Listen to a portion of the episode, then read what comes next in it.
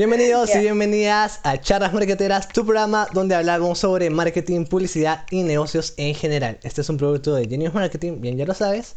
Y en la conducción están dos marqueteros de cabecera, tus favoritos, Arena Mesa y Benji Cortés. Y esta vez tenemos a un invitado especial que es Renato Casanova. Hola chicos, ¿qué tal? ¿Cómo están? Gracias Adriana, gracias Benji por, por la invitación el día de hoy. A pesar de los bloopers. este, nada, yo soy Renato Casanova, de la carrera de Administración y Marketing UPC.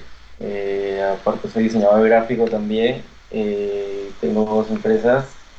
Una estoy en, etapa de consolidación, es una agencia de marketing digital. Y la otra, bueno, ya se consolidó hace dos meses, este año 2021 arranqué con pie derecho. Yo dije, no va a ser un mal año, este va a ser un buen año. Y esta empresa se llama Shopo, comercializamos eh, productos de importación y nada, pues estamos encaminados y estamos ya en todas las redes sociales, así que por favor los invito a que nos visiten. Gracias. Buenazo, sí, como cada adelantar Renato, él está bastante fogueado en todo lo que tiene que ver con marketing digital. Y bueno, precisamente es de eso de lo que vamos a hablar en esta edición, sobre marketing digital. Vamos a hablar específicamente sobre cómo crear un plan de marketing digital básico, ¿no? Para Damis, para toda la familia, para, para cualquier persona que no tenga, que no sepa nada de marketing y que quiera aprender, ya, vamos a hablar un poco de eso. Entonces, eh, a lo largo de estos bloques de esta edición, vamos a dar eh, diferentes pasos sobre cómo armarlo. Y dinos, Ariana, ¿con qué empezamos en este primer bloque? Para, empezar un buen plan de marketing digital, lo primero que tienes que hacer es el diagnóstico situacional. Eh, el primer paso es analizar el macro y el microentorno, pero esta vez con el enfoque en el ámbito digital. ¿A qué nos referimos con esto? Nosotros tenemos que analizar muy bien cómo es la corriente de la transformación digital nos está afectando a nivel de empresa.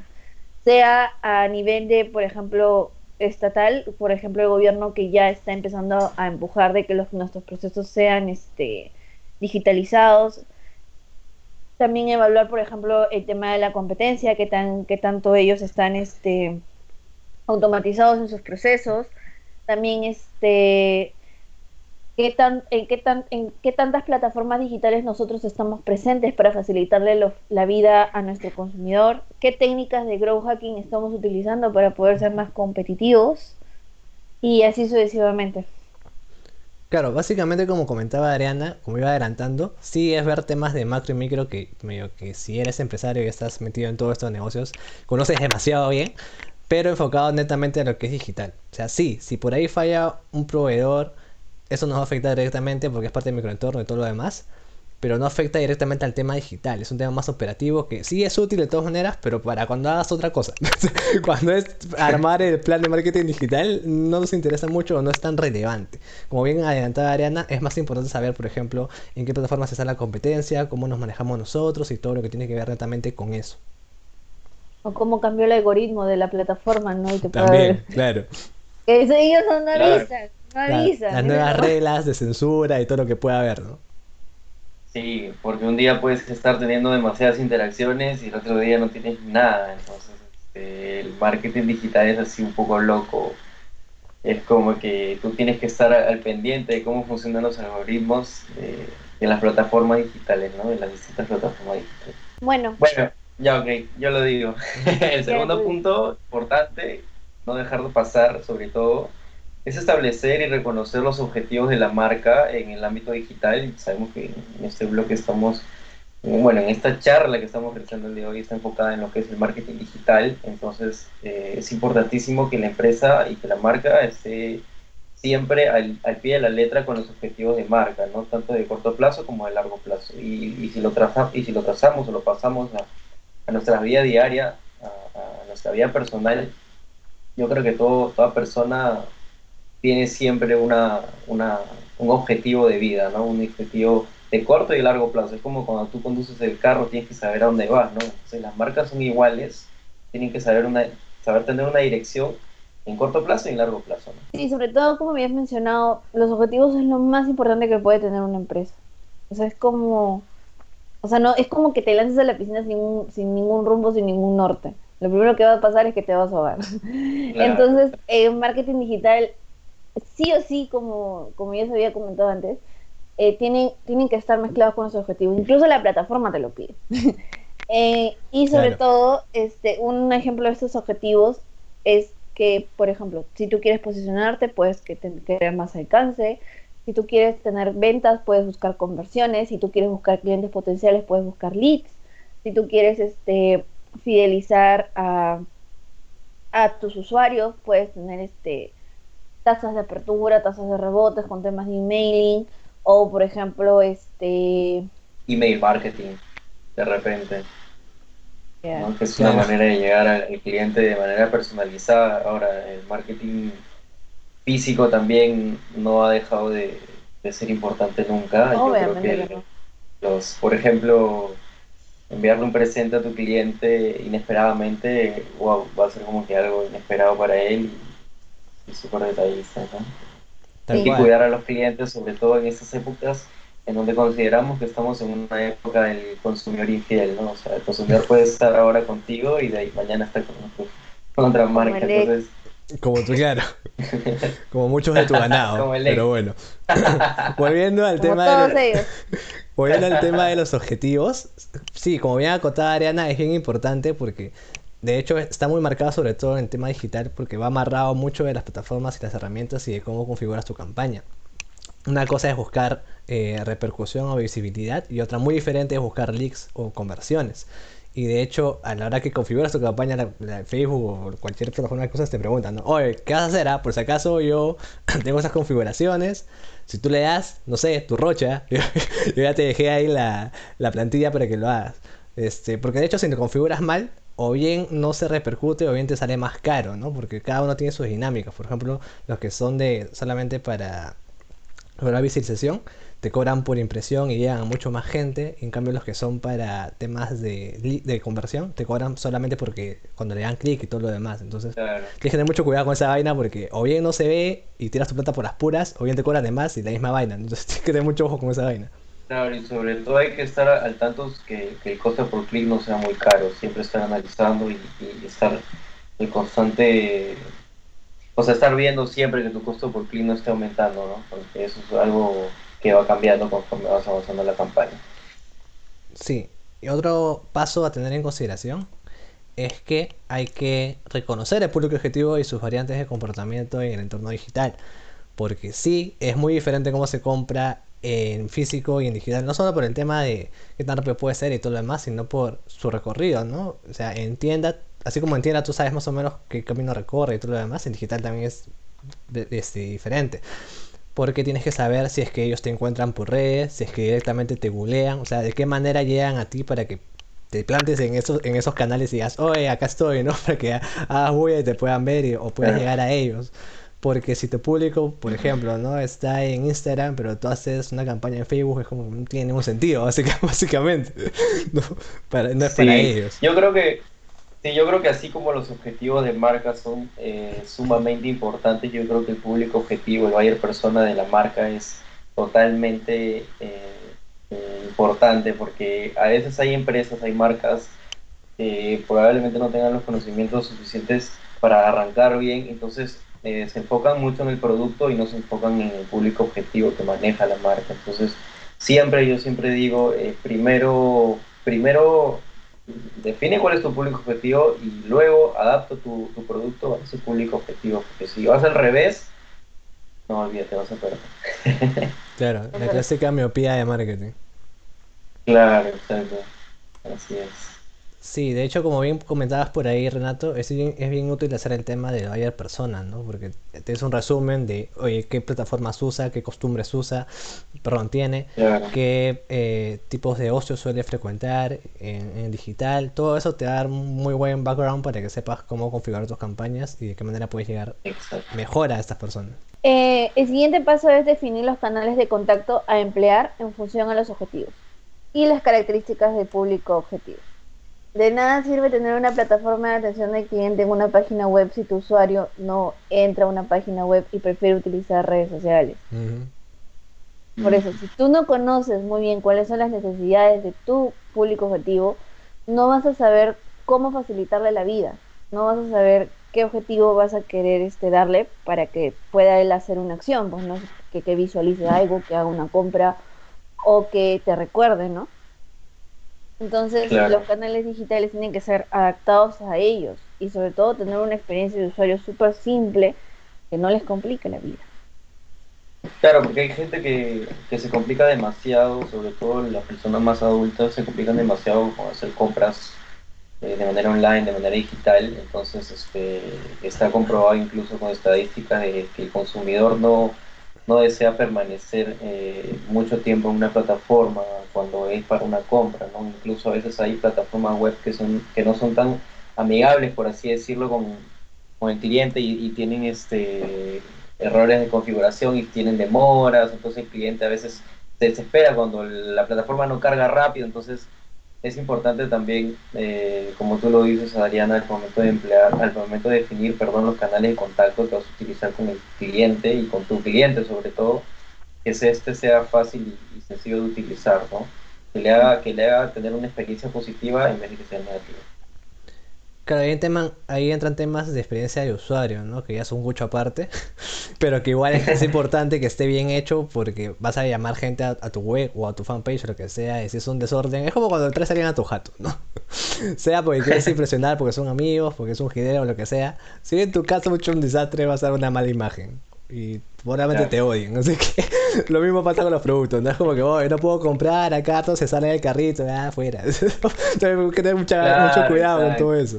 Luego, otra de las cosas que nosotros debemos tener bien claro es definir nuestro modelo de negocio. Si, somos una empresa B2C, B2B, C2B, C2C. Y me está diciendo Adriana, ¿qué reyes es esto? Estás hablando chino, que no sé qué, que no sé Está qué. que rapea, eh. Está que No, trapea. No es tanto así. Eh, bueno, en realidad nosotros este, podemos clasificar los negocios de la siguiente forma. Eh, B2C es Business to Consumer. Eh, se refiere a este tipo de empresas que realiza eh, transacciones directas hacia el consumidor final y los vende tal cual el producto hacia ellos sin necesidad de intermediarios. Un ejemplo bien claro de un B2C son los servicios, los restaurantes, atención al, este, serán los, eh, los restaurantes, eh, hoteles, agencias de turismo, ¿no? Eh, Por ejemplo, lo que abarca lo que es B2, B2B, que son business to business, son empresas que realizan servicios o venden productos hacia otras empresas. Aquí podemos ver las, este, el tema de que son proveedores, distribuidores, ¿no? Y otro tipo de modelo de negocio es C2B, Consumer to Business. Eh, en este caso, eh, Consumer to Business es una persona que le presta los servicios a una empresa. Y en este caso, muy, muy singular, podemos encontrar a los influencers, a los actores, a las actrices, que prestan sus servicios personales para poder este, auspiciar a una empresa o para este, generar más alcance, o incluso uno, siendo un prestador de servicios este, por recibo por honorarios, es un, Claro. hay Claro. un modelo de negocio C2B. Y también este, ya en el caso de consumer to consumer, que es C2C, eh, podemos este, ver las transacciones que ya de por sí están en OLX, en Mercado Libre o en eBay, donde un, un, un simple humano común y corriente como nosotros, con un RUC, le vende, le vende su, su importación, ¿no? Le, o le dice, este, voy a comprar, voy, estoy revendiendo lo que yo estoy, lo que yo estoy teniendo en mi casa para, Claro. para tener un margen de ganancia, ¿no? Bueno, y chicos, y acá es importante, yo creo que es eh, definir el modelo de negocio, ¿no? Saber qué hace la empresa, eh, en qué rubro está metido, como Adriana nos ha explicado, y creo que nos ha hecho súper sencilla la explicación, como para que cualquier persona lo pueda entender. Eh, definan su modelo de negocio, sepan cuál es, si es B2C, B2B, C2B o C2C, ¿no? Claro, o, o Vico sí, pero bueno. Eh, por ahí se preguntarán, eh, ya, pero esa vaina que tiene que ver con mi campaña de marketing. Ya, cholo, escucha. tiene mucho que Lo ver, que pasa es que no le vas a hablar igual como le hablas a un consumidor final como le hablas a una empresa. O sea, eso de cajón. La- y los canales también de comunicación suelen ser muy diferentes. Entonces, eso es importante porque, de nuevo, eso te va a ayudar a saber qué tipo de mensajes debes manejar y dónde los tienes que poner. ¿no? Es, es- viendo un poco a lo que es marketing tradicional, es como que pongo mi cartel en una calle donde nadie lo va a ver. o donde va a ver a gente que no tiene nada que ver con el público objetivo. Es como que, ¿para qué, no?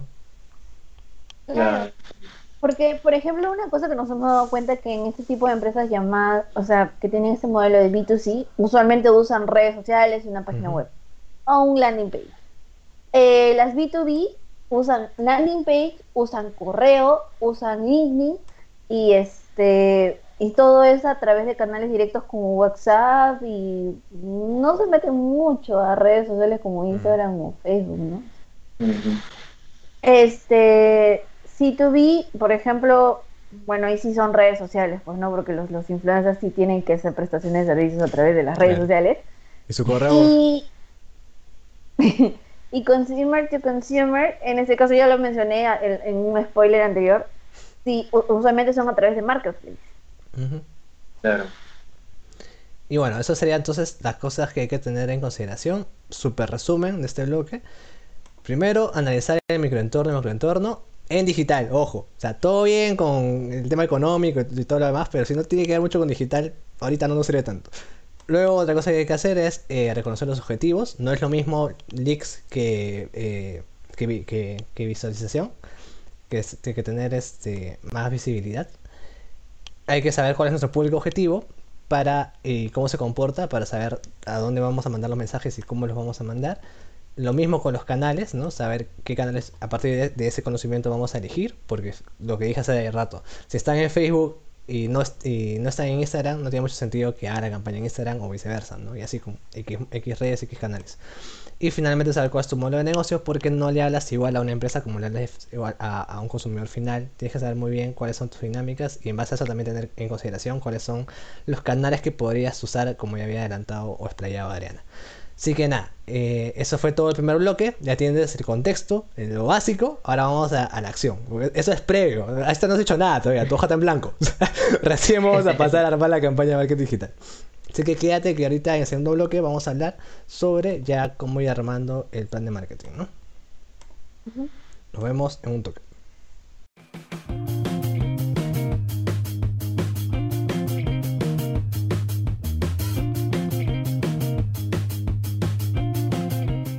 Bienvenidos y bienvenidas al segundo bloque de charlas marqueteras. En el primer bloque ya hablamos de cómo tienes que situar en el mercado para poder lanzar tu campaña digital. Ya lo habíamos dicho, no tienes nada, solamente recién te estás situando el contexto para poder lanzar. Esta vez sí ya estamos agarrando un poquito más de la carnecita, como dicen, y vamos a ver el desarrollo de un plan de marketing digital, desde el planteamiento de los objetivos específicos de la marca, qué medios abordar, qué tipo de contenido se puede manejar por cada medio y qué medida de publicidad digital necesitamos por, por nuestra campaña. Así que cuéntanos, Renato, ¿cuáles son los, pasos que debemos de seguir? Bien, chicos. Eh, bueno, en, primero, en primera instancia, el primer paso es importante definir los objetivos específicos de la marca en el entorno digital, procurando que estos sean smart eh, y en el corto plazo, claro, ¿no? El marketing digital vive del corto plazo obvio, siempre no dejamos de, ignorar los objetivos de largo plazo, que son sumamente importantes también, pero tratamos de enfocar en lo que es el corto plazo, ¿no? Además que tú me dices, yo te digo que es smart, básicamente es, el objetivo tiene que ser específico, tiene que ser medible, en cuánto tiempo lo vas a hacer también, ¿no? Tiene que ser alcanzable, que la marca pueda alcanzarlo, pueda, pueda obtenerlo, ¿no? Que sea, por así decirlo, conseguible, ¿no? y eh, realizable sobre todo. Este, el marketing, como les decía, vive del, día a día, del corto plazo, de las, de las fechas especiales que van apareciendo. Por ejemplo, hoy día del Día de la Mujer, el Día de la Madre, el Día del Padre, 28 eh, de julio. Entonces, vivimos en un, en un entorno en que constantemente hay fechas de las que nos podemos colgar, ¿no? Entonces, hay que estar siempre atento y, tratar de enfocar esos objetivos específicos que tiene la marca en las fechas que se pueden aprovechar. Sí, básicamente lo que comenta Renato es que sea realizable, que sea realista. Que no sea floro, pues. porque ya, ya en el... ¿Qué es eso? Porque ya en, la parte anterior del contexto ya habías definido objetivos, recordemos. Pero estos objetivos eran generales, no eran aspiracionales casi. Era como decir, ya, ok, yo quiero más ventas, ya, chévere. Ya, ok, yo quiero más visibilidad, ya, chévere. Pero eso que, eso no, no, no, es concreto, no es como la persona que le dice, ya, yo quiero ser músico. Ya, pero ya empezaste a cantar, ya empezaste a tener tus clases, ya estás subiendo covers. O sea, ¿qué estás haciendo para hacerlo? Ya, es la misma vaina, ¿no? Claro, es que como, como justo les mencionaba, eh, si tú dices quiero, quiero obtener ventas, por ejemplo, eh, tienes que enfocarte en que tu, objetivo sea smart y, por ejemplo, eh, primer lugar, específico, ¿no? ¿Cuántas, cuántas, ventas, cuántas ventas quieres aumentar? ¿O cuántos porcentajes quieres aumentar? Eh, y, que, y que sobre todo lo puedas medir, ¿no? Eh, ya, ok, quiero conseguir, conseguir eh, un 20% de aumento en mis ventas. ¿En cuánto tiempo? De repente lo quiero hacer en dos meses, en tres meses, en, medio año, ¿no? y que sea alcanzable, ¿no? No, no puedes decir que, wow, quiero tener 100 ventas para mañana no, va a ser un poco imposible de repente. Te vas a frustrar, es lo único que vas a conseguir, nada más. y, esto, y esto que menciono va de la, de la par con, con lo realizable, ¿no? Porque si no, es si no es alcanzable no vas a poder realizarlo, ¿no? Y, y, el último, la última característica de lo que es el SMART es el tiempo, ¿no? En cuánto tiempo lo quieres realizar, ¿no? El segundo paso es plantear la identidad de la marca en el entorno digital. Es decir, tenemos que crear un arquetipo de la marca como base. Si tú me vienes a decir, Adriana, ¿qué es un arquetipo? ¿Qué son estas cosas que, me hablas? No, no bueno, cosas raras que, así como, me habla. Desconozco. Así como... desconozco. Así déjala hablar, pues, déjala hablar. Ya ves, míreme, ¿por qué existe, por qué existe hashtag Team Adriana? Adriana te apoyamos, fuerza Adriana. Porque acá no te dan cuenta de nada. Yo te quería despertar nada más porque tengo con sueño, pero bueno. Bueno. bueno, para poder aterrizar de mejor forma el, la definición del arquetipo de marca, digamos de que nuestra empresa, así como nosotros, emprendedores, tenemos una personalidad. Por ejemplo, este, alguien puede ser más divertido, otras veces podemos ser más misteriosos, otras veces podemos ser más cuidadores, otras veces podemos ser más objetivos. Entonces, nuestra, la personalidad de nuestra empresa, quiera o no, se va a moldar a cómo es nuestro público objetivo. Y muchas veces nosotros podemos tener este, la tentativa de que ya mi empresa se va, se va a posicionar y les va a hablar de tal forma al, al, este, al consumidor, ¿no? Y de repente el consumidor viene y te dice, no, nosotros te vamos a tomar de otra forma. Por ejemplo, nosotros, este, una vez me pasó que cuando yo estaba trabajando en, en la otra empresa donde estaba, eh, de por sí nuestro arquetipo de, de, marca, o sea, la personalidad de marca era de un doctor súper profesional, súper este, protector, ¿no? Al turista, ¿no? formalito. Y luego bien, y luego creamos un, personaje, pues no un cabezón, ¿no? Como le dice. Y este, y, y nosotros esperábamos que la gente la apodara como tío y la marca que nosotros estábamos manejando, ¿no? Y cuando estábamos en el momento del chat, este, las personas o los pacientes en este caso, cuando hablaban, eh, le hablaban a una mujer, como si una mujer les estuviese atendiendo mucho más allá de que obviamente no sabían que uno estaba detrás de la computadora o que mi compañero que estaba en el entorno de la tarde que era varón estaba detrás de la computadora y obviamente él tenía que asumir el rol de mujer para poder aconsejar a los, a los pacientes en todo el proceso de, de, la toma de servicio, ¿no? Entonces ahí tienes que tener bastante cuidado y observar bastante cómo es que tu, que tu público objetivo está, cómo está tratando a tu marca, ¿no? ¿Qué género le da? Qué tipo de, cariño o afecto le da también, ¿no? Por ejemplo, vemos marcas que son súper alegres, como por ejemplo Tambo o, el tío, el tío PNP. Claro. O marcas, o marcas que son súper mm, súper misteriosas, ¿no? Como por ejemplo Apple, o marcas que son más atrevidas, como Puma, ¿no? Claro. Sí, y es importante porque si no generas después una disonancia conectiva, ¿no? Es como que tiene que estar acorde con cómo te imagina el consumidor que le vas a hablar. Porque si eres una marca seriona o que así te perciben y hablas como de chivolo, vas a dar cringe, ¿no? Vas a parecer el señor Burns, como se decía de chivolo. O sea, o viceversa, ¿no? Si de repente los consumidores te tienen como alguien más de, de guía o algo por el estilo y les hablas de forma desenfadada, como que te van a pedir respeto o van a pensar que no eras tan así como ellos imaginaban. Hay que tener mucho cuidado con eso y más que nada también para que el mensaje cale. ¿no? Claro, hay que ser muy cuidadoso con lo que se escribe en redes sociales enfocado en el público que se tiene. ¿no? Ok, el siguiente punto es desarrollar un plan de marketing de contenidos que implica tener una guía de formatos, un calendario de publicación y, una, y un guion de atención. ¿no? Acá es importante sobre todo el calendario de publicación, ¿no? Eh, ¿qué, días, ¿Qué días tiene más tráfico tu, tu marca o, qué días tiene más tráfico las redes sociales, ¿no? Así como los horarios también es, es muy importante, yo siempre lo digo eh, y siempre me lo recuerdo a mí mismo también. Eh, no estés publicando en la madrugada, pues, no estés publicando a las 2 de la tarde o a las 4 de la tarde cuando la gente está ocupada, o sea, publica en las horas de tráfico.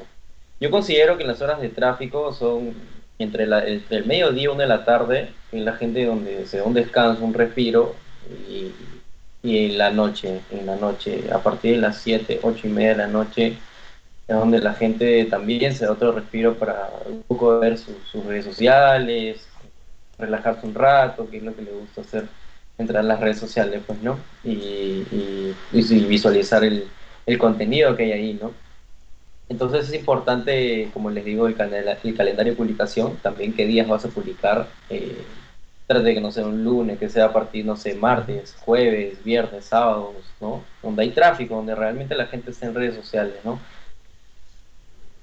Claro, eso modo de consejos generales porque igual cada marca tiene sus dinámicas y por ahí si bien la gran mayoría se puede comportar con los, como decía Renato, habrá alguna que otra que es extraña o que por ahí no sé, su gente mira el timeline en la madrugada o lo mira los martes, ya, ya cada quien tiene lo suyo, así que tienes que estar checando también todo el tema de, estadísticas y todo lo demás a ver qué onda. Y sí, sí, es, básicamente eso. Y ya eh, recordemos que el marketing digital o tengamos en cuenta que se basa muchas veces en lo que es contenido y por ahí anuncios. Entonces, no hay mucho más que hacer en verdad, de, forma muy simplificada. Entonces, más que nada es eso, ¿no? Es por eso que, como decía Renato, es importante tener todo el tema de plan de contenido, de saber cómo responder y todo lo demás, saber muy claro cuáles son los formatos, porque básicamente esa es tu campaña de marketing. De ahí si haces anuncios o no, ya es. Eh, depende de cada quien también, ¿no? De lo que quieras lograr y todo lo demás. Eh, otro tip que podemos tener es decidir si se va a utilizar publicidad de pago y en qué momentos clave se hará. Y obviamente que sea constante, porque usualmente las, publicidades de pago eh, obviamente nos dan crecimiento rápido, pero si dejamos desfases, cortamos la línea de aprendizaje de la plataforma y volver a hacer todo de nuevo nos va a costar más de lo que nos costó inicialmente. Sí, claro, es, importante porque por ahí te puede dar una buena patadita, pero seamos francos, tampoco es que haya plata para estar haciendo todo siempre. Usualmente, ¿no? Salvo que sea una campaña chiqui de, no sé, 40 lucas al mes o algo así, ya eso lo puedes manejar. Pero si es 500 soles al mes, es como que ya, oh, suave. ¿no? Ya depende también de, de cómo lo configures, el alcance que le pongas y todo lo demás. Y precisamente por eso también es importante tener planteado un presupuesto ya tienes los objetivos, ya tienes tus piezas, tu contenido, todo chévere, ya sabes que vas a hacer determinado tipo de anuncios, determinado tipo de canales. Ya, ¿cuánto te va a costar? ¿Cómo es? Claro. Sea, para ti mismo. Sí, dale, Renato. Sí, sí, yo siempre, a veces me ha, me ha pasado que por ahí tengo eh, gente de mi entorno que está empezando un emprendimiento, me dice, oye, quiero hacer anuncios, pero no tengo, no tengo un gran presupuesto para invertir, claro, y eso es obvio porque todos empezamos en algo desde cero, entonces a veces pasa, eh, y lo es lo más común que puede suceder, que un emprendimiento nuevo no tenga tanto presupuesto para invertir, eh, como tú decías, 500 soles de repente, ¿no? Entonces ahí hay que ser un poco, eh, un poco más inteligente y tratar de aprovechar los, los, los picos de, de, ¿cómo decirlo? De aprovechar, por ejemplo, las quincenas, los fines de mes y en esas fechas puntuales meter anuncios porque son, como nosotros sabemos, son las fechas en las que la gente, en la gente cobra, pues, ¿no? Entonces, si tú quieres vender, porque seamos, seamos claros, el objetivo de hacer un anuncio es vender, no me vas a decir que quiero tener 50 likes en mi publicación, eso no te sirve de nada. el objetivo de cualquier marca al momento de hacer anuncios es vender, es vender, sea productos o servicios. Entonces, si no tienes eh, presupuesto para estar invirtiendo todas las semanas y derrochar la plata, invierte dos veces al mes, quincena, fin de mes, y, trata de, hacerlo en esas fechas para poder aprovechar el desembolso económico que tienen las personas o tu público objetivo para poder comprar tus productos o servicios, ¿no? Claro, y eso que acabas de acotar, Renato de Taquito, es súper importante, ¿no? Yo no como likes, básicamente, no, no, me pagan la renta, no me pagan mi depa. Es, importante tenerlo, sí, porque hay un tema de, interacción y, y, de público que está expectante y todo lo demás pero la gracia es convertirlo en es convertirlo, ¿no? Llevarlo a conversión, a que eso eventualmente se convierta en una compra o algo que sea redituable, ¿no? O por lo menos que me comparta para que llegue a otros posibles clientes, ¿no? Que me dé algo, ¿no? No solamente es por figuretear. Sí, sí, buenazo. De hecho, eso es todo eso tiene que ver con mi presupuesto. Ya más sabes saber en qué priorizar, ¿no? En el momento que armas tu presupuesto, ya. Digamos que tengo, no sé, 50 lucas. Eh, le meto 30 a, no sé, a TikTok y 20 a Instagram y Facebook no lo agarro o al revés, no sé, ya depende también de cómo se maneje tu marca. O sea, pero ser, consciente, ¿no? Ser inteligente en ese sentido. por eso, por eso como lo hemos mencionado en los puntos anteriores a cada rato, eh, es importante conocer el público objetivo. Si tu público, si tienes un público que se enfoca, bueno, que, que va direccionado más a jóvenes, netamente jóvenes, no se mete la Instagram, pues, ¿no? Si, si tu público es un poco mixto, métele un poco a los dos. Si tu público es un poco más adulto, de, de 35 años para arriba, métele a Facebook, ¿no? Porque tú tienes que saber conocer cuál es tu público y eso es, eso es muy variable dependiendo de cada marca y cada público objetivo que se maneja, ¿no? Sí. Termina con el último, por favor, Renato. Bien, y el último punto es tener indicadores de retroalimentación. Eh, acá se puede emplear el Customer Journey Map, ¿no? Eh, el cálculo de ratios especializados en Image Rate, CPL, ¿no? que es costo por leads, nivel de impacto, etcétera. ¿ok? Y el uso de estadísticas para, para cada plataforma. Y es que cuando hacemos anuncios, tenemos que, que medirlo, ¿no? Si, si te está dando resultados, si, si, por ejemplo, si tu anuncio tiene objetivo de venta, como decía Benji, tienes que ir midiendo qué tanto te está haciendo rentable. Este, y, acá también, eh, para mencionar qué es el Customer Journey, eh, quiero hacerlo más fácil, tratar de explicárselos, que el Customer Journey es el proceso por el cual viaja el consumidor, es decir, tu consumidor, para guiar a comprar tu producto, primero pasó por una página. No le gustó, se fue a otra página. No le gustó, luego encontró una más barato. Luego, entonces todos esos pasos, todos esos micromomentos que tiene el consumidor antes de llegar a tu página y comprar en tu página, se le hace llamar el Customer Journey. Entonces es importante saber qué micromomentos tiene tu consumidor eh, antes de llegar y, generar una compra o, una interacción en tu, en tu- página web, en tu, red social, en lo que estés enfocándote, ¿no? Entonces, eh, cuando hacemos campañas es importante conocer el Customer Journey Map y, y sobre todo eh, tener los, los ratios que te permitan medir qué tan efectiva está siendo tu campaña en la plataforma que estás eh, analizando, pues, ¿no? Sí, que ahorita hemos agarrado los ratios, o los, los hemos mencionado por encima porque no hay tiempo para explicar a cada uno, pero cada uno es importante, ¿no? Algunos te dicen eh, cuántas interacciones tiene tu publicación, por ahí te puedes dar cuenta de si un formato funciona o no, otros te dicen cuánto te cuesta cada clic, o sea, cada uno tiene su cosita que es importante manejar, sobre todo si tiene mucho que ver con la campaña que estás configurando. Bueno, en este segundo bloque ya hemos hablado cómo se puede desplegar el desarrollo de un plan de marketing digital.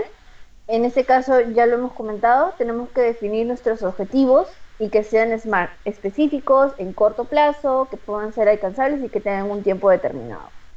Luego tenemos que plantear la identidad de la marca en el entorno digital, ¿no? También otro tema que tenemos que tener muy en cuenta es desarrollar el plan digital a base de un calendario de contenido, guías de formatos, calendario de publicaciones, un guion. Luego también debemos de tener un presupuesto muy est- es- estructurado de acuerdo a la inversión y también al alcance de la empresa, ¿no? Entonces podemos estar muy muy este muy emocionados por querer lanzarnos al mercado que todo el mundo nos conozca, ¿no? Pues pero de a poquitos también se empieza y de a poquitos también se puede lograr cosas. Y otro punto muy importante es decidir si se usará la publicidad de pago de manera constante o en momentos claves, así como yo lo había mencionado, ¿no? Puede ser por, nos colgamos en fechas especiales, en el calendario pero tenemos un montón. Y este, bueno, en otro caso podría ser de que ya, pues si estamos con, con el diner- el dinerito ahí, podemos hacerlo de manera mensual, quincenal, ¿no? Para una oferta o, o ocasión especial que queramos dar. Y sobre todo, señores, lo que, como ya dicen, ¿no? Lo que no se puede este, medir no se puede controlar y lo que no se puede controlar no se puede gerenciar y lo que no se gerencia no se mejora. Entonces, tú Sí, tienes madre, que ¿qué tal, tener... Oh, no la quemes, es verdad. Es verdad, es verdad, es, es un tema de la Sí, mejora sí. continua. Entonces, si tú no tienes indicadores que te retroalimenten, cómo te ha ido en cada campaña y tú no haces reportes, vas a seguir botando la plata. No vas a saber en qué puedes mejorar en el tema del arte, en el tema de tu presupuesto, en tema de- del público que has guardado para en, en cuestión de intereses, qué palabras clave y así sucesivamente, ¿no? O sea, aprende, aprende de cada campaña y esto se va a aprender a través de, de- de indicadores. Sí, entonces eso fue todo por este bloque. Ya aprendiste el contexto en el anterior, en este ya armaste tu campaña, ahora sí está lleno tu papel, ya tienes algo. Y en el siguiente vamos a, profu- a profundizar un poco en las herramientas que puedes utilizar para que te vayas un poco más, más fogueado, más fogueada, para que, para que sepas desarrollarte mejor. Así que eso lo vemos en un toque. Eh, gracias por escuchar este bloque y ahora nos volvemos a escuchar. Chau, chau.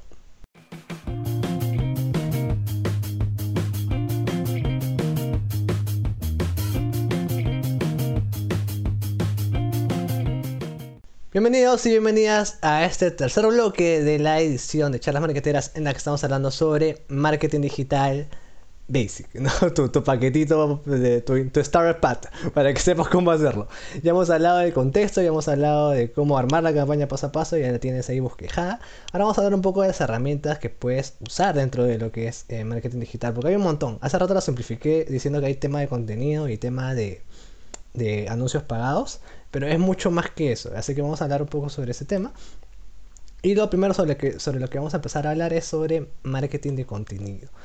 Bueno, básicamente, como bien su nombre dice, es publicaciones. Cosas que puedan ser interesantes para el consumidor, más allá del simple hecho de querer venderle algo cada rato. ¿no? Tu, tu fanpage no es, una, no es un catálogo de ventas. Tiene que haber interacción, algo que apunte a, la emotividad, porque la gente finalmente está en redes por eso, pues, ¿no? Para relajarse un toque, para conocer más sobre las cosas que le interesan, etc.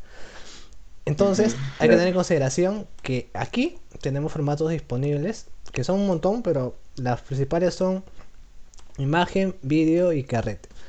Eh, y hay que tener muy en cuenta que cada una tiene diferentes impactos usualmente y que tiene que ir muy de la mano sobre qué quieres comunicar. ¿no? La imagen, bueno, es bastante obvia, es una foto que puede ser literalmente una foto que sacaste con tu cel o puede ser algo que le mandaste a hacer a un diseñador gráfico y todo lo demás. Puede tener cierto impacto, puede ser para anuncios, puede ser para recordatorios breves. Está el video, que generalmente suele ser menor a un minuto por un tema de de formatos y todo lo demás en diferentes redes sociales. De hecho, en algunas redes sociales es mucho menos que un minuto, pero bueno, nos da un toque de tiempo para eh, hacer más que nada storytelling. Creo que más que nada para eso es el, el video. Ahí, funciona muy bien, para contar cosas, para eh, explicar temas sobre la marca y demás. Y finalmente está el carrete, que es igual que las imágenes, pero varias, ¿no? Y esto es chévere porque sobre todo en Instagram, se puede usar para armar infografías o cosas que sean un poco más dinámicas, ¿no? Porque haces que la gente esté ahí, eh, moviendo las imágenes, viendo qué onda. Claro, siempre, siempre yo creo que el marketing de contenidos debe ser eh, con la regla 80-20, ¿no? Eh, a veces el error, uno de los errores más comunes es que eh, las personas creen que el 100% de la plataforma es para vender, vender, vender, como tú decías, este, Benji, y yo bastante lo que busco aplicar es la regla 80-20, 80%, es contenido que le, que le, que le interese al consumidor, que, que, le, que le pueda ayudar en su día a día. Hoy en día el marketing de contenidos básicamente va a un nivel distinto de lo que era tradicionalmente. Hoy en día el marketing de contenidos busca ayudar a las personas, tener responsabilidad social, cómo los ayudas a ser mejor en su día a día, cómo pueden ser estas personas mejores para, para su vida eh, personal y profesional, ¿no? Entonces, tu, tu regla 80-20 debe ser 80% contenido que les interese, que les atraiga, que les ayude a ser mejores y el 20% que sea netamente de venta. Pues, ¿no? Entonces trata de llevar esa regla 80-20 y ser muy, muy equilibrado, ¿no? No los satures de venta, no le pongas todos los días, cómprame, cómprame, cómprame, porque a nadie le gusta que le vendan. Eso es cierto, o sea, es como cuando estás en la calle y viene alguien y te vende, no, no, no, no, no, como que, no, compadre, no, no, no. Ahí no, no estoy, no estoy, no te gusta, porque a nadie le gusta que le vendan. Todas formas. Y también incluso esa regla de 80-20 que mencionas se aplica para el, el, el contenido de, como dicen, de la publicación. 80% imagen, 20% texto. Porque de lo contrario no va a ser relevante. Claro, tiene que jalar el ojo Ahí. también, ¿no? Claro, no, a, a, la gente está comprobado que a la gente no le gusta leer, entonces le gusta ver más, más, este, más imágenes, más videos. Incluso acá lo hemos mencionado respecto al video, hoy en día ya las imágenes estáticas están pasando a un segundo plano y lo que realmente está generando impacto son los spots en video. ¿no? Exacto, sí.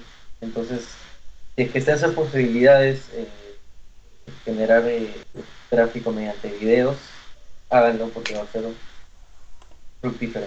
Eh, los enfoques del contenido que podemos tener, eh, primero es mejora de conocimiento, es decir, que le demos este, algún tip útil, algún tutorial, algún, algún momento de, de uso que podemos tener el, el, producto o el servicio. Eh, un tema de conocimiento de marca, saber informar cuáles son nuestras ventajas competitivas, por qué deberían de de de de elegirnos, qué nos diferencia. Eh, algo que aporte el posicionamiento de la marca, ¿no? O sea, alguna, alguna acción social, algún, este, alguna compra de algo que nos diferencie o algún mensaje institucional. Y luego otro tipo de contenido ya netamente que había dicho que es el 20% de lo que necesitamos publicar es netamente ventas, pues, ¿no? Claro. Tu promo, básicamente, ¿no? Tu, tu promo, descuentón. Tu promo, tu liquidación, tu cierra puestos, tus días F, tus días R. Eso sí. Está ya. Tu pack, tu pack. Sí, eso es lo que consideramos básicamente lo principal en cuanto a marketing de contenido. Vamos a pasar a otra herramienta que vendría a ser los Grow Hacks, que en sencillo son cosas que puedes hacer para meterle tres patadas a tu, a tu campaña de marketing, para impulsarla, meterle un cohete ahí que se vaya más arriba. Básicamente Claro. es eso. Y tenemos varios, ¿no? Uno es de los más conocidos, de hecho, es el tema de trabajar con influencers y otras figuras públicas. Ya sea por canje, sea porque le pagas, eh, sea la manera que encuentres, sea grande, sea chiquito, la cosa es que puedan difundir tu marca y en lo posible que sea de forma orgánica. Que no sea tan obvio que es un comercial, o que, que no te intente vender, o que sea algo que ya el mismo influencer haya dicho de antemano que le gustaba o que le interesaba y que vaya muy en su onda, porque también los, eh, las figuras públicas suelen estar amarradas mucho a determinados temas, ¿no? Si es alguien que habla sobre ecología, siempre todo lo demás, que de pronto venda dildos, dildos es medio raro, ¿no? Como que no encaja muy bien. Que me venda Claro, bicicletas puede ser, pero otro juguete sexual este es como que no lo veo. Sí, sí, ese, y eso que mencionas respecto a los influencers es importante, eh, no es contactar influencers por contactar, o sea, tú tienes que saber que tu influencer con el que vas a trabajar tiene que manejar un público similar o igual al que tu, al que tu marca tiene, ¿no? Porque de nada sirve que tú le vendas, como tú das los ejemplos, ¿no? Algo que no le va a interesar al, al público objetivo que tiene el influencer, ¿no? Otra cosa muy importante al momento de elegir influencers o figuras públicas, fíjate bien en su engagement rate. Fíjate que no, se- no, no tenga un montón de seguidores y después no tenga ninguna interacción, porque eso también este, te puede jugar en contra. Ya les ha pasado a amigos, compañeros, emprendedores que han invertido en, en un influencer con un millón de seguidores y solamente 15 gatos nomás le responde a las historias. Suele pasar, es triste pero cierto. Sí, claro, el marketing del miedo, eh, el empleo de ofertas esporádicas y momentáneas, ¿no? Ahora, ¿qué es el marketing del miedo? Para hacerlo súper sencillo, el marketing del miedo es como cuando lees este, en Saga Falabella, dices cierra puertas, solamente tres días más, entonces ¡guau! la gente se, se aloca, pues, ¿no? Que son tres días, tres días para aplicar todos esos 80% de descuento, 100% de descuento. 100% no, Entonces- eh, quiera la empresa. suave, Ya suave. está como, ya está como todo tu día regalón con los televisores. Sí, entonces el marketing del miedo funciona bastante, ¿no? A veces cuando incluso con el contacto directo con el cliente, cuando te pregunta, oye, sobre un producto que quiero comprar eso, entonces tú siempre recálcale, sí, por si acaso tener la promoción solamente dos días más, dos días vence, luego vuelven a, a precio normal, todas esas cosas son parte de lo que es considerado como el marketing del miedo, ¿no? Mm. O súper práctico, pon un pomodoro timer ahí en tu página web y vas a ver que las ventas van a subir para arriba. Tal cual. Exacto, ¿no? En esa hora que se usa bastante en Instagram, ¿no? Eh, el tiempo, ¿no? Quedan dos días para que se acabe la promoción y, y son cosas que funcionan bastante, ¿no? Sí. Igual hay que saberlo hacer bien porque si eres floro, o sea, dice dos días y después lo renuevas, ¿no? Como ese artista que dice, no, último concierto y después el, el siguiente mes eh, te toca está tocando de nuevo. ¿O no que se separaron? La misma vaina, ¿no? Si, si floreas a cada rato, te va a pasar el cuento del lobo, ¿no? Y básicamente es como que, ah, esta marca maleada, dice que sí, pero su promo es todo el año, entonces ya pierdes impacto. Claro. Tienes que saber tienes- todo el rato. Claro, sí, sí, tienes que saber hacerlo bien. Y de hecho hay muchas marcas eh, que, lo, que lo hacen muy bien, que literalmente te sacan, o páginas web incluso que tienen esta onda de que cada día o cada semana tienen determinadas ofertas y va cambiando. Y hasta la gente medio que se acostumbra y está al pendiente. O sea, es- hay que saber manejarlo bastante bien. Otro grow hack muy importante es hacer uso del efecto wow. Literal, así nos lo decían en casa, el efecto wow. ¿Qué quiere decir con esto?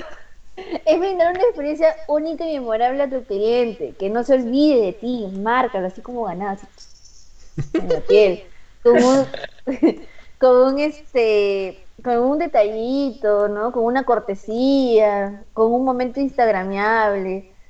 Esas cosas este, baratas, pero, sin, pero muy significantes, como podemos decirle, este, lo- nos van a diferenciar bastante de la, de, de la competencia. Y pregúntate, ¿qué es, lo que, ¿qué es lo que él valora y nadie le está dando? Y dale Ujú. tú.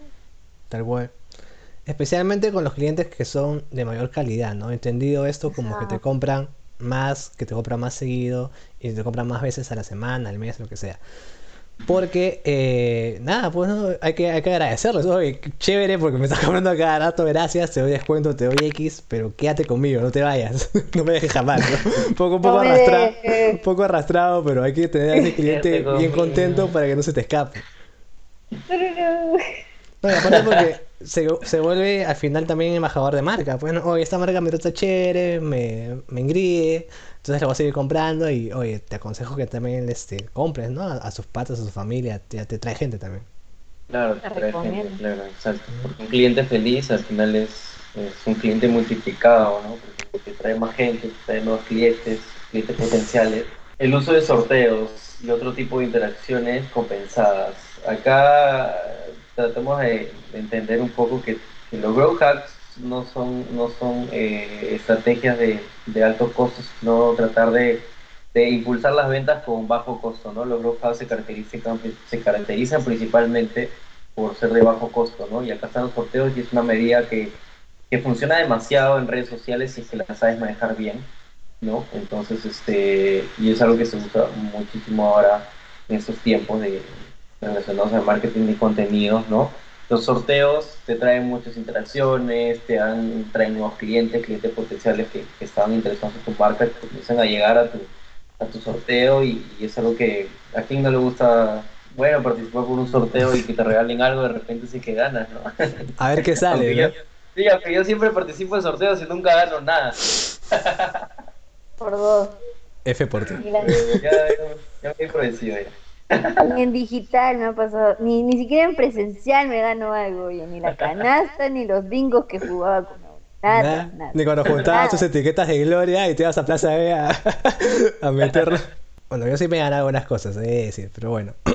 Eh, sí, de hecho es, es eficiente en el sentido de que, como bien decía Renato, no suele ser caro porque normalmente agarras algo que tienes ahí y lo sorteas, ¿no? Incluso puedes sortear algo que no se vende, es como que ya, bueno, algún provecho lo sacaré, ¿no? si no, si no rota, lo rotaré yo.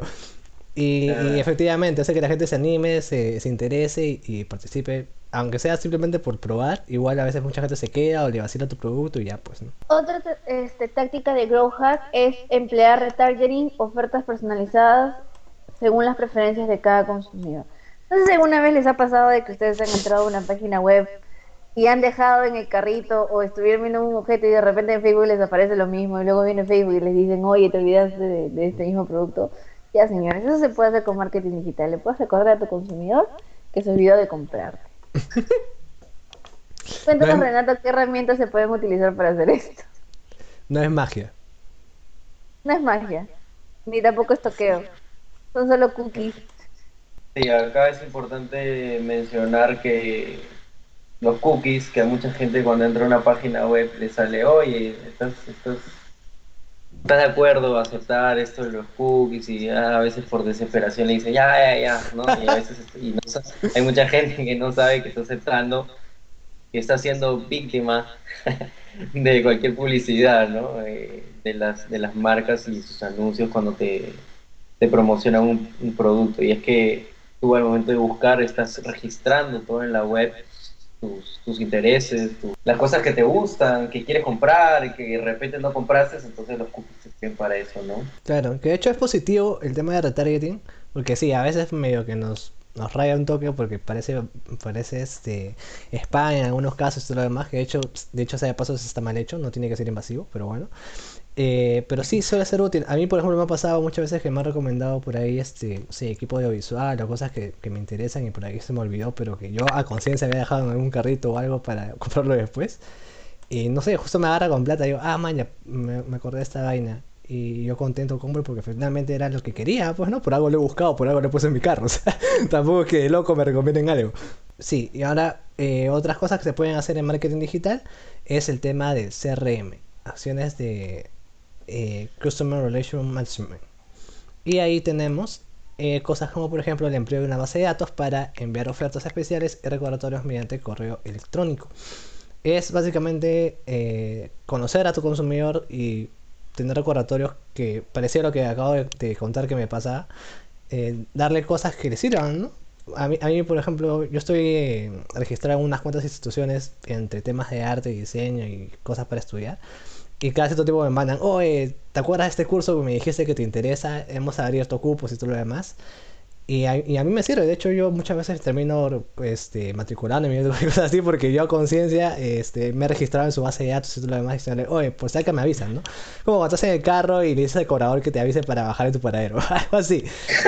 Y es, muy útil porque a veces los, eh, los consumidores estamos en tantas cosas de la vida cotidiana y demás que se nos pasan temas, ¿no? Entonces es bueno que la empresa esté ahí detrás como que, oye, por saca, tú me dijiste que querías comprar, entonces eh, puedes incitar la venta en ese sentido. Ok, eh, la optimización de la experiencia de usuario en la página web y en la información disponible en redes sociales.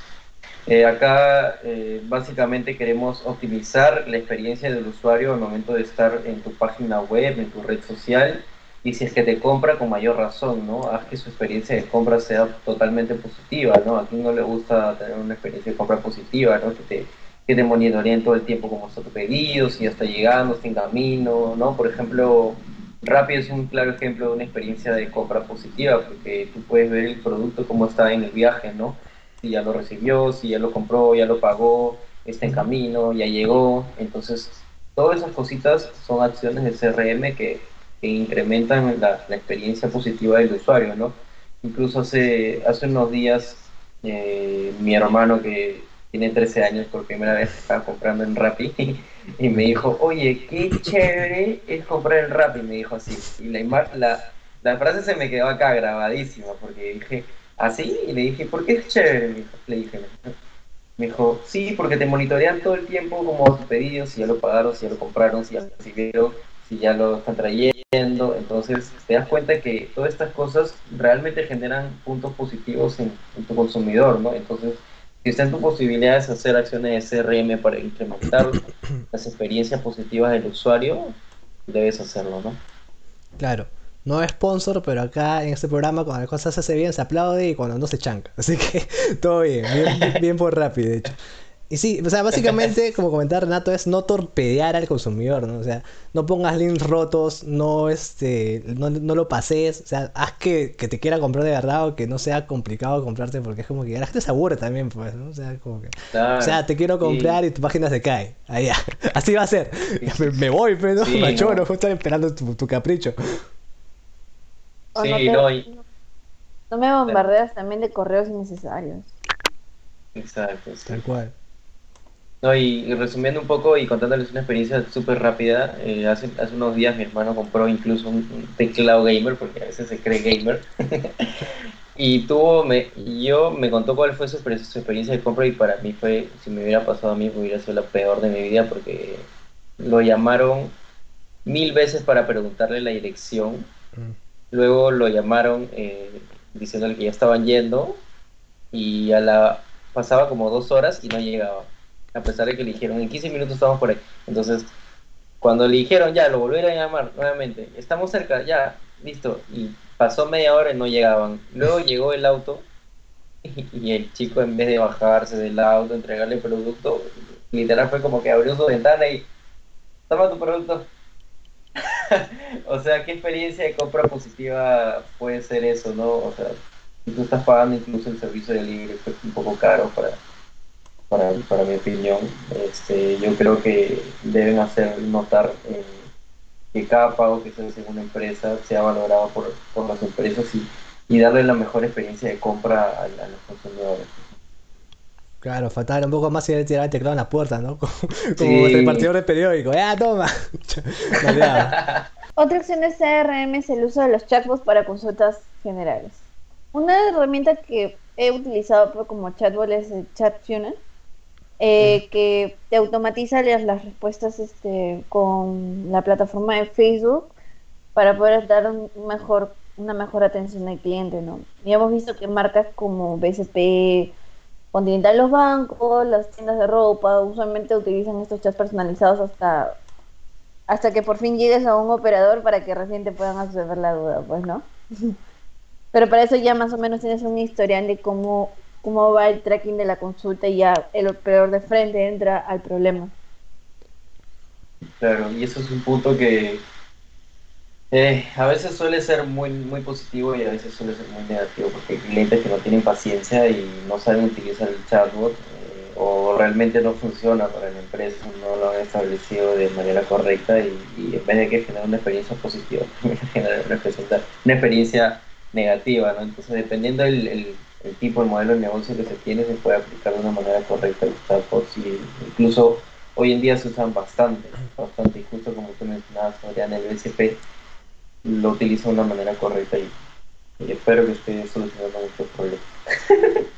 claro, hay que tener cuidado porque efectivamente, como comentaba Renato, o bien puede ser una salvación porque, seamos sinceros, muchas personas preguntan cosas obvias, por no decir, otra, por no decir otra cosa, porque este programa es family friendly, pero ya, y ya, pues el chatbot te lo responde al toque y ya, fresh pero a veces en las que está tan mal hecho que más bien te estresa o te pasea y es fatal. Pues no por eso es importante tener mucho cuidado con este tema, testearlo a cada rato y estarlo autorizando y todo lo demás para no tener ese tipo de rollos y que sea más una ayuda que una traba.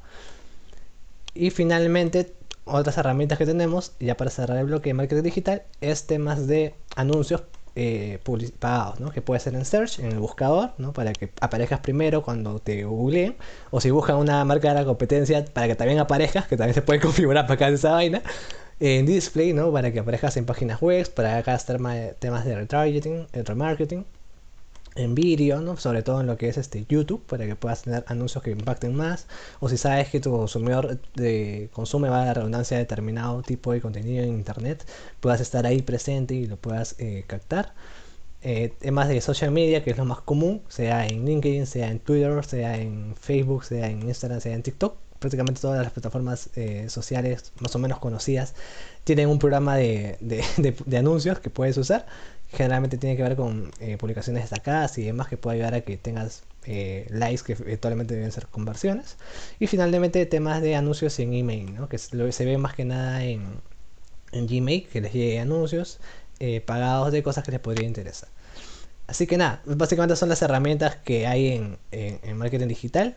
Recordando rápidamente, no voy a decir todo otra vez, pero en líneas generales tienes marketing de contenido, que ya sabes que es eh, generar algo que sea relevante para el consumidor, más allá de solamente venderle. Tienes los Grow House, que ya te hemos mencionado como seis, que son cosas que te pueden ayudar a meter tres patadas a tu campaña que llegue más rápido a más gente o que haya más interacciones más pronto. Tienes lo que es acciones de CRM, de Customer Relation Management, que es para eh, manejar más temas de base de datos, conocer mejor a tu consumidor y darle cosas que le puedan gustar o estar ahí medio que detrás detrás. Y finalmente el tema de las plataformas para eh, publicidad digital, que tienes un montón, ¿no? En todos lados, en video, imagen, tienes, tienes para coger. Así que nada, eso fue la edición donde hablamos sobre hacer marketing digital desde cero hasta tener algo más o menos decente. Eh, gracias Renato por acompañarnos sabiduría, porque de hecho maneja bastante lo que es marketing digital, por eso estás aquí. Y nada, tienes un tiempito para Cherry, tú mismo eres. Nada, gracias Benji, gracias Mariana por la oportunidad de estar acá comentando un poco de, lo que sé y lo que puedo aportar a, los que están viendo el video y, los que puedan compartir, sobre todo compartan el video para que lleguen a más gente y más gente se pueda beneficiar con este con este video que hemos hablado eh, muchas cosas valiosas para el marketing digital. Ahorita mucha gente que está emprendiendo, está haciendo negocios y les puede servir demasiado. Eh, visiten mi página web, bueno, mis, plataformas digitales, redes sociales, fanpage de Instagram y Facebook de Shopo. Tienen descuentos si ven el video. eh, ahí estamos. La clave, clave, clave de charlas marqueteras de escribe. Ahí está. Escribe código charlas marqueteras y tienes un descuento. Listo, nada más. Buenazo. Gracias, chicos. A ti. Gracias oyentes por escucharnos, a la redundancia. Esperamos que te haya generado valor y con nosotros será hasta la siguiente semana, hasta la siguiente edición. Chao, chao. Chao, chao. Chao, chao.